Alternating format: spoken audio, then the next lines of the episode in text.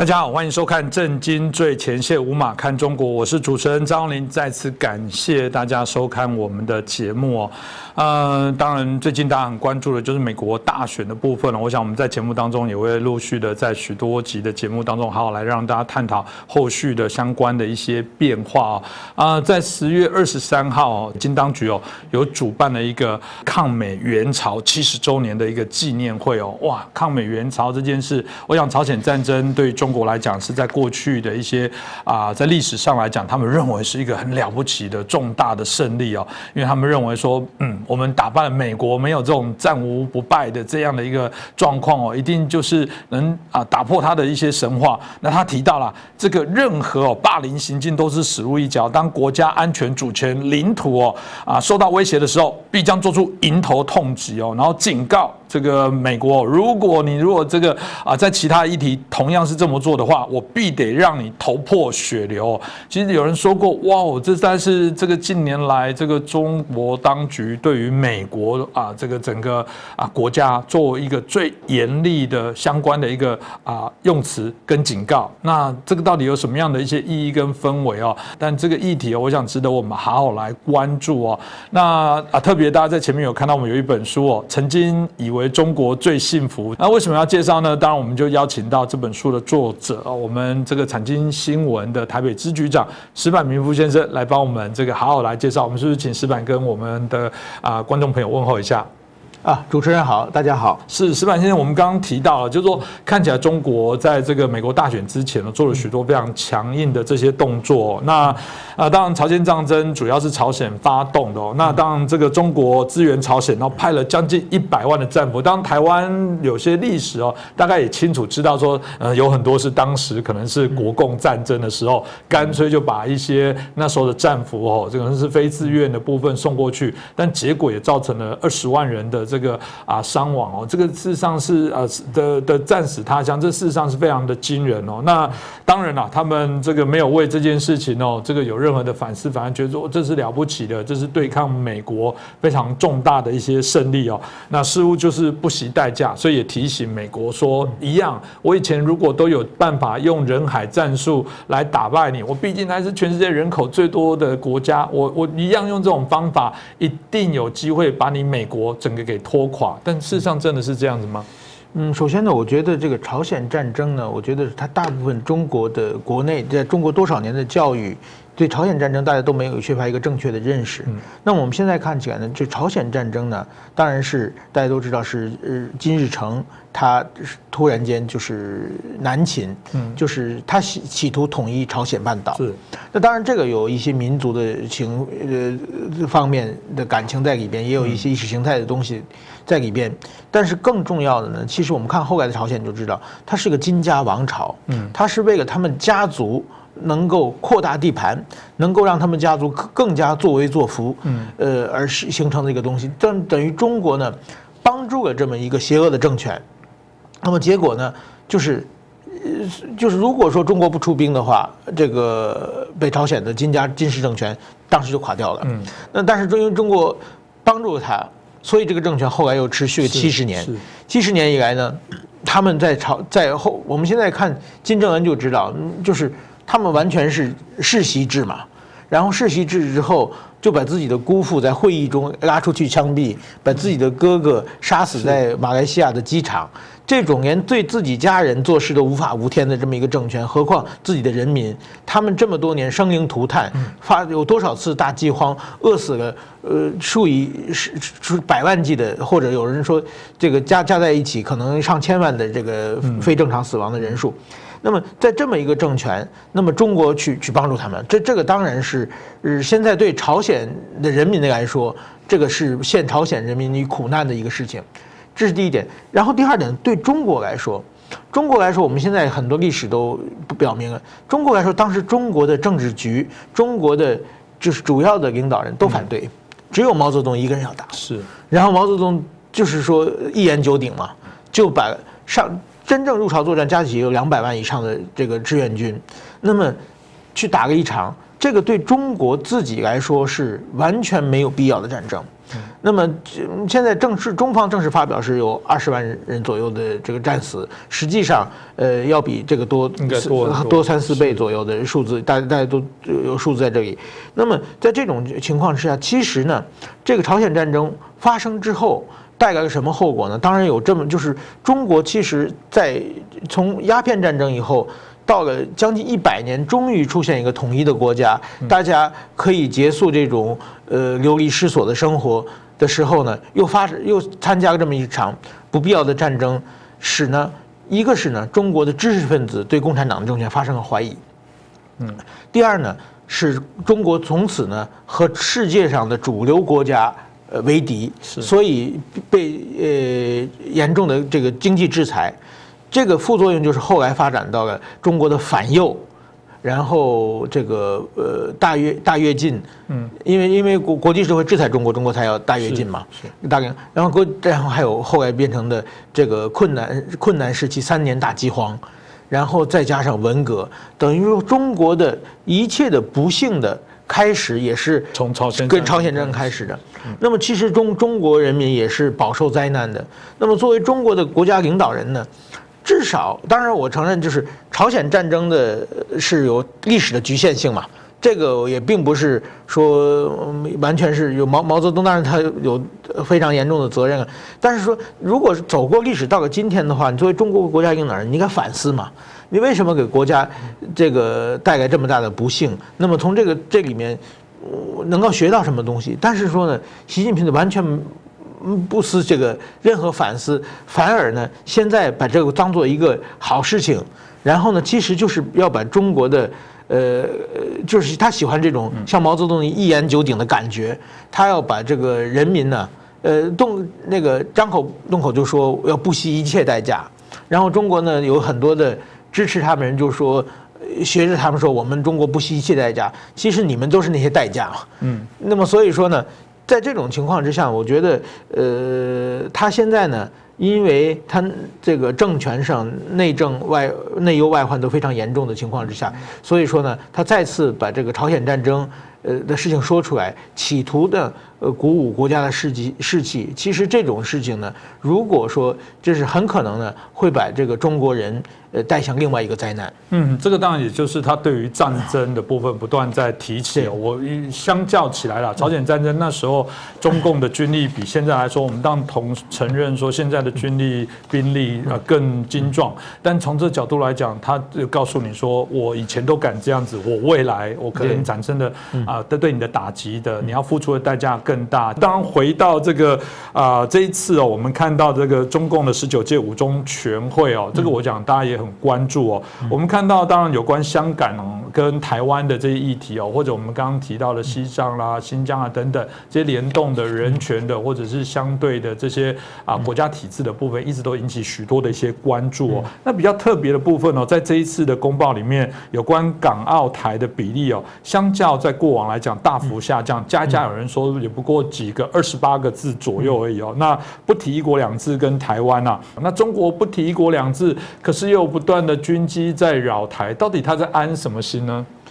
我觉得就是说，首先呢，我觉得这个中国呢，对这个台湾问题呢，我觉得这两年呢，它是一个非常举棋不定的一个状态。就是说，呃，二零一九年的一月二日，习近平提出了这个一国呃呃一国两制。的台湾方式解决这个问题，其实这个是一个完全是不符合时代的，也完全无视于台湾这个民意的，是在和胡锦涛政权比起来，是一个对台湾政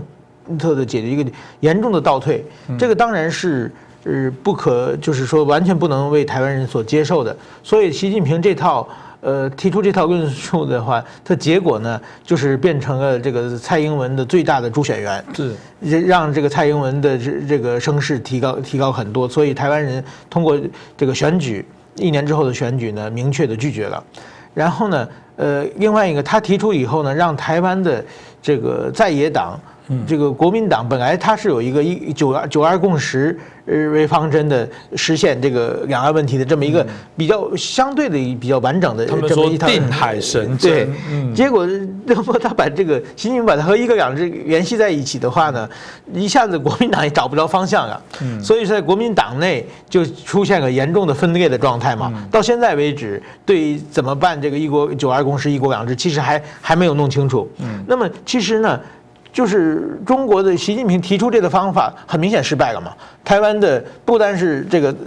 执政党不接受，就不接受，在野党也完全就是混一片，陷入一片混乱。这个时候呢，他就后来呢，就是说，比如说突然间又提出了一个今年的五月份的这个李克强的政府工作报告上，呃，又突然就不提了。然后后来又开又又又再开始提，然后呢，弄了半天就找不清楚了。所以说呢，我估计他们还在犹豫。他现在正在想新的呃对台湾政策怎么办？那比如说还有一个从早就是说，因为这次这个台台办主任刘杰一，他今年台湾大选之后，马上这个中纪委就去搜查台办台办了嘛，就很明显台办做事不力嘛，花了那么多钱对台湾问题，呃不但没有帮助，反而反而让这个台湾中国的最大的这个敌人蔡英文当选了嘛。但是说刘杰一那个时候就应该下台，到现在还没有下台，为什么？就是说还找不到新的方向的状况。那么对他们来说呢？另外一个香港呢？国安法成立之后呢？香港已经和国内就是完全一样了。比如说最近啊抓了很多人嘛，嗯，甚至说在一年前在这个议会上。稍微有一点的，就是说，怎么不同意见、意识的干扰，这样我觉得就意识的干扰，对，这个很夸张。那样的话，台台湾的我估计立法院没有人了。我其实我之前在做国会监督，因为知道说啊，既然有这个对意识的干扰，因为意识攻防在民主国家是常态，我我反对你，我用各种方法讲话一直讲干嘛？哎，这在香港立法会竟然叫做干扰，对，就抓起来干嘛？对，所以说什么，香港已经变成。中国国内的一样恐怖政治已经完全渗透香港每个角落了嘛，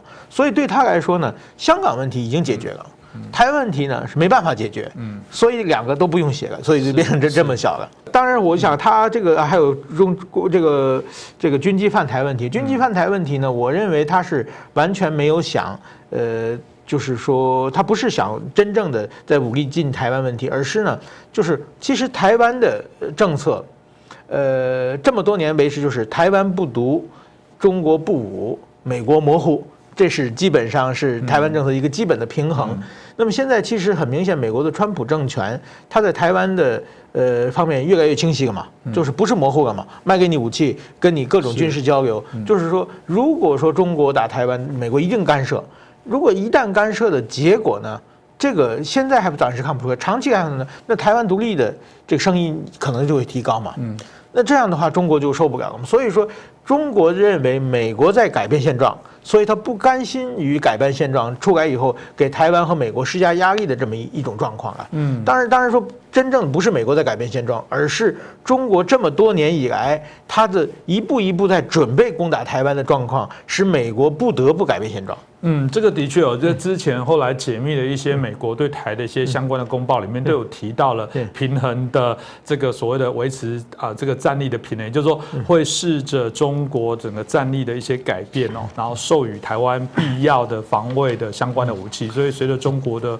武力来增加，中国投入的这个武装军力军备的这些费用啊，跟他的这个从啊我们刚刚讲的啊，尤其特别是从这个俄罗斯得到的许多的一些啊武器的一些。些知识、技术等等啊，要打台湾，的确啊，从兵力上来讲是悬殊的。但某种程度，他们说，那就让台湾变刺猬吧。老实讲，刺刺猬在整个呃动物的食物链里面，从没有说它会去吃野狼，会去吃什么东西。但大家知道它不好惹，或者你去惹它，有可能会受伤。你可能伤口被扎到了，有可能会发脓、会发炎，甚至有可能因此而败血死亡都有可能。所以用这部分来警告，那这也是台湾目前看起来。不断的啊，一直都有这些军备了。当然，这样去看美国大选的结果，对这些军备的一些贩售，到底有没有一些改变？这个当然是后续值得来做一些观察。当然，这个呃，另外一个部分就是刚刚谈。谈到的这个十月底闭幕的是我们十九届五中全会哦。那当然这比较特别是，好像没有对于未来的这个中国领导人继任做一些准备啊。因为大家有时候在猜说，过往有几次哦，在这边五中全会也会去做一些人事可能的一些端倪布局。目前看来显然是没有特别明显哦。当他们有所谓的五年规划的部分，这次是不止五年规划，顺便一开始一口气拉长到十五年，十五年就是二零三五年哦。有人就说，哇，这是习近平要去超越这个伟大的舵手毛泽东的做准备哦，因为准备这个永远超过他的这些任期哦。那所以他就说，会不会习近平他喜欢想要把自己做的二零三五年，二零三五年以他现在六十七岁来说，哇，就是八十二岁。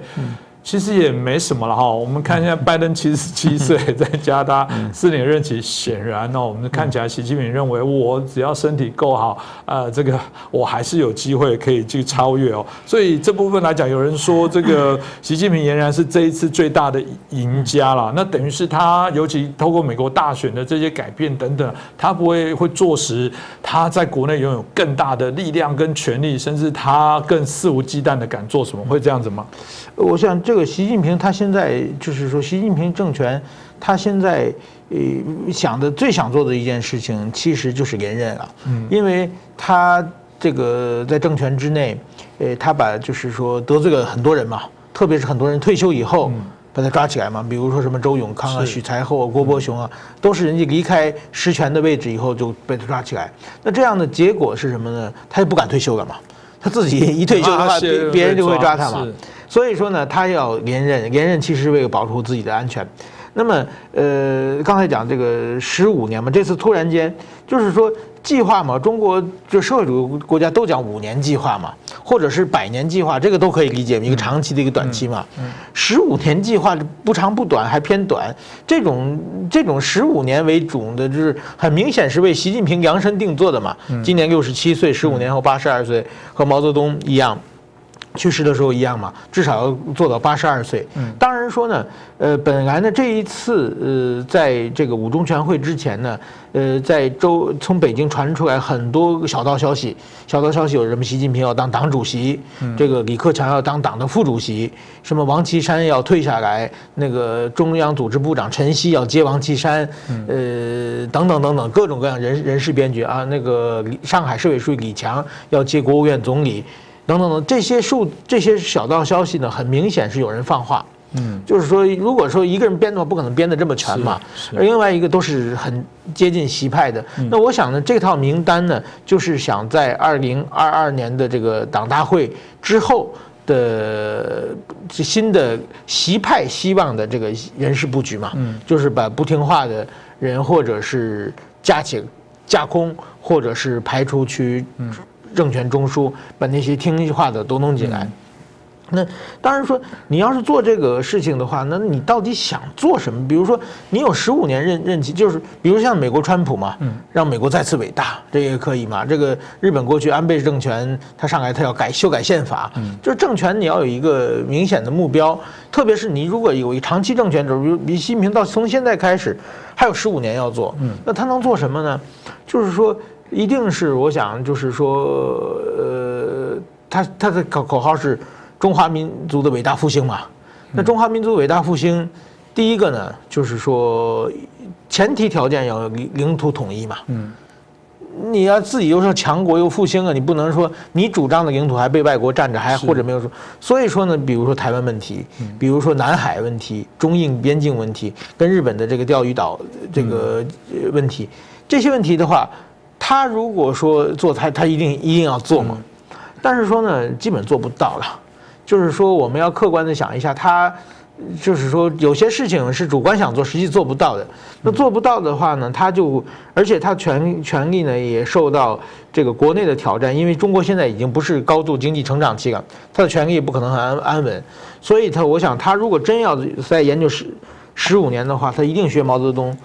再搞一次文革，让中国人自己斗自己啊。这样的话，他保持他的权利，呃，才能安定啊。所以说，我觉得，呃，如果真这样的话，那中全体中国人民会再次陷入不幸。啊，这个当然是我们不乐于看到的部分，因为我想我很清楚，大家也知道会收看我们节目的部分，就是我们对于中国共产党这样子荼毒生灵哦，然后就压制我们认为普世的这些价值，我们不以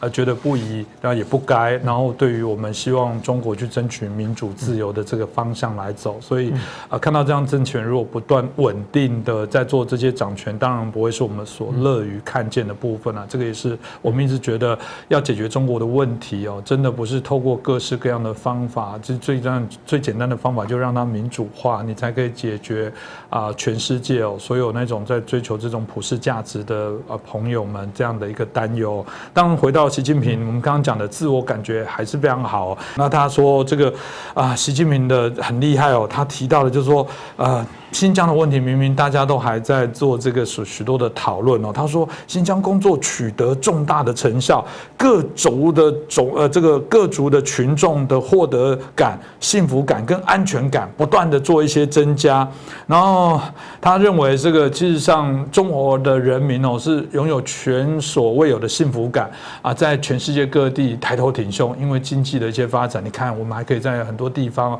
啊都可以去呃做许多的这些所。为重大的一些贡献，去输出、去帮忙，在“一带一路”的过程当中，我们可以做这么多啊，对于整个全世界友善的一些事情哦。当然，相较石板先生哦，这个十月份在出版了一本《曾经以为中国最幸福》哦，这个里面也谈到了，嗯，对啊，曾经以为，哎，但一定被挑战了。什么？曾经以为，我现在还是认为，呃，在中国还是最幸福。当然，这部分真的就被许多的民众来做挑战，特别是我觉得在中国的朋友，他认为我们过得还不错哦，我们。非常好啊，你你干嘛唱衰哦？就是以台湾的说法，要干嘛唱衰我们中国不好？你们是眼红吗？你们一定都是反动分子，见不得中国越来越兴盛强大，是这样吗？那这这个人就是，就像我曾经以为中国最幸福，后来我通过学习，通过思考，我发现呃，中国并不幸福。嗯，那么我想刚才说这些话的人呢？还是可能我小的时候那个状精神状态了。嗯，呃，那么，呃，怎么说呢？我退一步想，我我过去呢，呃，做记者的时候呢，刚刚我到日本以后，后来大学毕业，又又在有一些经历以后，最后我当记者的时候呢，呃，记者是工作是为什么而做？当时我的前辈告诉我呢，说记者要做三件事情，第一件事情呢是要为这个被隐瞒的真相。你要给它挖出来，嗯。第二件事情呢，要为这要把这个世这个世上的不公平的现象给它曝光，嗯。第三件事情呢，是要为弱者发声，嗯，把弱者的声音说出来。那其实呢，在日本做这三项呢，做记者呢，这三项都很很没有成就感。为什么呢？就是说，隐瞒的真相挖出来太难了，当然一定有啊，太难了。这大家竞争嘛，谁能挖出来的这个记者就可以得大奖的。然后呢，不公平的现象呢，很多人都在尽量的，比如说议会啊、议员啊，已经在解决这个问题，很多在解决，对不对？如果真正不公平的话，马上就会被人发现。那么替弱者发声，替弱者当然存在，但替者替弱者发声的有很多人嘛，各种团体、各各种团体的什么。那么，呃，后来呢，我派到中国去啊，嗯，我一看我好有成就感啊，全 是，到处都是被隐藏的真相，到处都是不不公平，到处都是弱者。那么我想，这些曾经以为为中国最幸幸福的人，也许今天你衣食无忧，但是随时可能权力者一拍脑门，你就可能变成最弱者，你就可能是不公平的现象的那个非被不公平对待那个人，是，你就可能被隐瞒的真相把你全家害得家破人亡。嗯，那么所以在中国的时候，这些问题是得不到解决的。中国的记者不敢，没人没人做这些事情。那么，其实我当记者的时候。是日本记者，我们要做的事情就是说，当然我们要报道中国嘛。但是很多很多的上访者去找我们，找我们就是说，自己房子被拆迁那个，自己的什么家人被冤狱、被被冤枉抓起来了，自己有各种各样的冤情。我偶尔就是说，不，我们我们报纸不可能每天都报这些事情嘛。是。有有特点，会有一段时间我我会写写一些，但是写一些呢，就有的时候。就是外国媒体报出来以后呢，他们当地领导会重视，是，就真的给他解决的事情，当然很少了，就是一百件，不光是我，所有的外国媒体写出一千件的话，会有一两件解决问题，但是这是解决率非常高的，在中国，所以说这些上访人天天天去找我们，那么呃，当然我们觉得自己也能为他们做的事情很少，呃，其实我在书书中也写了一些这样的事情，后来呢？我在就是说，因为我在中国做做十年记者，经常写文章批评中国嘛，就是按您说唱衰中国嘛。嗯。然后呢，就是呃，中国的官方的人就找我谈话嘛，请我喝茶嘛，就说：“哎，你在中国呃长到十五岁，你应该感谢中国，嗯，对不对？你为什么天天的批评我们？”然后我认为呢，我感谢中国的方式。其实就是把这些真相、这些不公平的事情、这些弱者的事、他们的声音说出来，这样的话呢，中国才能更好，而不是呢为这些当权者替他们发声，替他们去压榨这些弱者。所以说，我认为我就是给中国报恩的方式呢，就是要把。呃，做这些事情，所以这本书中我也写了很多很多这样的现象。我觉得石板先生刚刚提到一句话是值得啦。我觉得中国许多在追求自由民主的朋友，你应该要看，你真的分得清楚谁在帮你，谁在害你。许多的一些批判，有时候的目的是为了让你更好。当大家都不批判，大家都相怨的时候，那那时候才是一个我觉得最恐怖的时候。所以我觉得石板先生刚刚提到的，哎，你们觉得我应该要感念中国当初给我在啊年轻的时候在这边生长养分？有啊，我感谢他。就是我想让他更好，所以我揭露他的不公不义，他弱势的部分来走。其实中国让我觉得很痛恨，跟我认为为什么我觉得大家对于这样的一个体制哦会去挑战他的原因是，我看到有许多是维权的律师都被整肃。哎，维权律师是什么？就是当他遇到有人遇到不公不义。当你要去对抗一个政府这么庞大的体系的时候，他愿意来帮小老百姓发声，说：“哎，你的程序有问题哦。”哎，毕竟中国，我必须讲说，中国呃基本上还是有法律的，所以你的依着法律来走。他们竟然可以睁眼说瞎话的去做一些乱七八糟的事情，而当有律师愿意来维护这些权利的时候，他们还被逮捕，哎。这这这，如果你们的国家这种维护你们的权利的人都被这政府来整肃，你怎么敢住这样的国家？这是多么的恐怖的事情哦！当然，另外一个我我就好奇也问石板先生了，因为我觉得中国里面还是有一些温和的民众会觉得，其实现在的问题真的哦，因为我们刚刚这样听下来，就是说可能是习近平的问题了。如果今天换掉习近平，应该。中国只要有一些比较开放的，然后比较改革派的，基本上就会解决。所以这是人的问题，跟制度无关。我比较好奇，我们老师在谈，有些人认为说不，只要是共产党体制的问题，放换谁来他都不会改变，那是根本的体制要去刨除，还是没有真的换人就可以解决？你自己怎么看待这样的一个状况？我觉得最最最最最重要的是体制的问题。我想，如果说习近平本人。作为人和人的接触的话，也许不是不是一个坏人。如果如果他在生活中是我们的朋友的话，但是说呢，他的也许是就是当体制当他高高在上的时候呢，他的一句话或者下边揣摩上意，就是说为了迎合他，为了自己呃在他面前有一个好印象而去做很多虚假的事情，很做很多压迫别人的事情。这些行为不被曝不被曝光，然后一层层压下去，压到底下的真正的民众就会会变得非常悲悲惨。这样这这种事情呢，作为上面的人并不知道。这就是一个独裁体制，任何国独裁体制都会出现的呃的现象。那么，其实你看中国的话，我觉得啊，就是说，比如说我我在胡锦涛时代，我在北京的时候呢，我会觉得中国。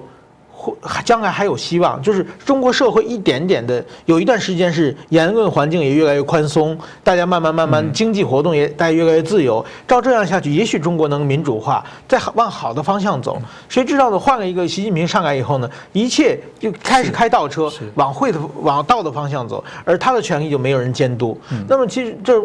换人是这样，邓小平也是。邓小平的本来改革开放之初，他是非受非常受这个改革派的期待的嘛。就是呃，一九八四年的中国建国三十五周年的时候，北京大学的学生打出“小平你好”嘛。那个时候，小邓小平的政策是深得人心的。但是同样一个邓小平，因为八九的学运，他就突然间转向，然后就开始被变成镇压。就是说，即使同样一个人，因为他有绝对的权利，所以说他可以干好事，也可以干坏事。这个干坏事的时候没有人监督，是这个就是体制的制度的部分在比较大的问题。所以显然这个制度也是我们讲的，换了谁都没有用。一旦你影响他们整体就是生存的权利，没有一个国家的宪法说非这个政党不可啦。啊，既然宪法里面都定定非这个政党不可的时候，当然你只要危害他的生存，就跟你搏命了，用尽各种的一些手段啦。当然还有包含，我也很好奇啦，就是说，呃，这本书当从日本的这个读者，从台湾的读者，甚至啦，我讲这个在中国会不会已经当变成禁书了？但反而禁书，也许有更多人想要来看到底石板先生写什么。你自己有没有给？如果要看这本书的人的一些建议，他们应该要怎么来看？嗯，其实我觉得怎么说呢？这这本这本书呢，是我和另外一个就是也是一个中国的一个过去是中国人，后来加入日本籍的一个学者，我们两个通过对谈的方式写的。所以说呢，是是是一个很轻松的书，很轻松的书呢。但是说呢，都是我们两个最用平最平时的语言，我们最。切身的体验，那么从这里面呢，其实呢，我想大家可以了解到我们的就是说我们自己，因为石平也是在在中国长大嘛，后来他是六四天安门事件之后在日本，后来参加了这个这个民主化运动嘛，就是我们自己的心路历程是怎么样的？我想呢，我们这些变化，我想在中国，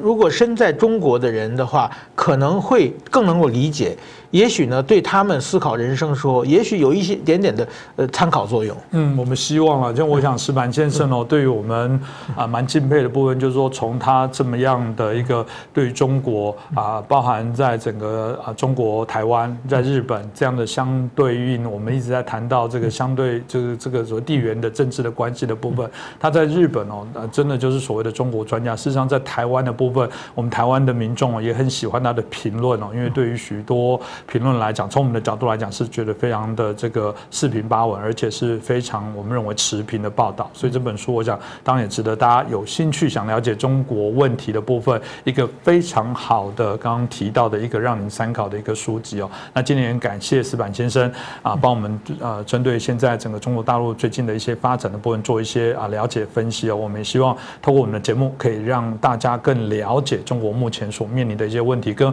我们可以做什么。当然，你们可以马上做的部分就是帮我们这个点阅、按赞哦，然后帮我们传阅，帮我们这个去做一些啊更好的推广哦。我们希望我们的节目可以影响更多的人，我们也希望我们的内容哦可以让更多人清醒哦。虽然这不容易，但我们一定会坚持下去。再次感谢石板先生，也谢谢大家的收看。谢谢主持人，谢谢大家。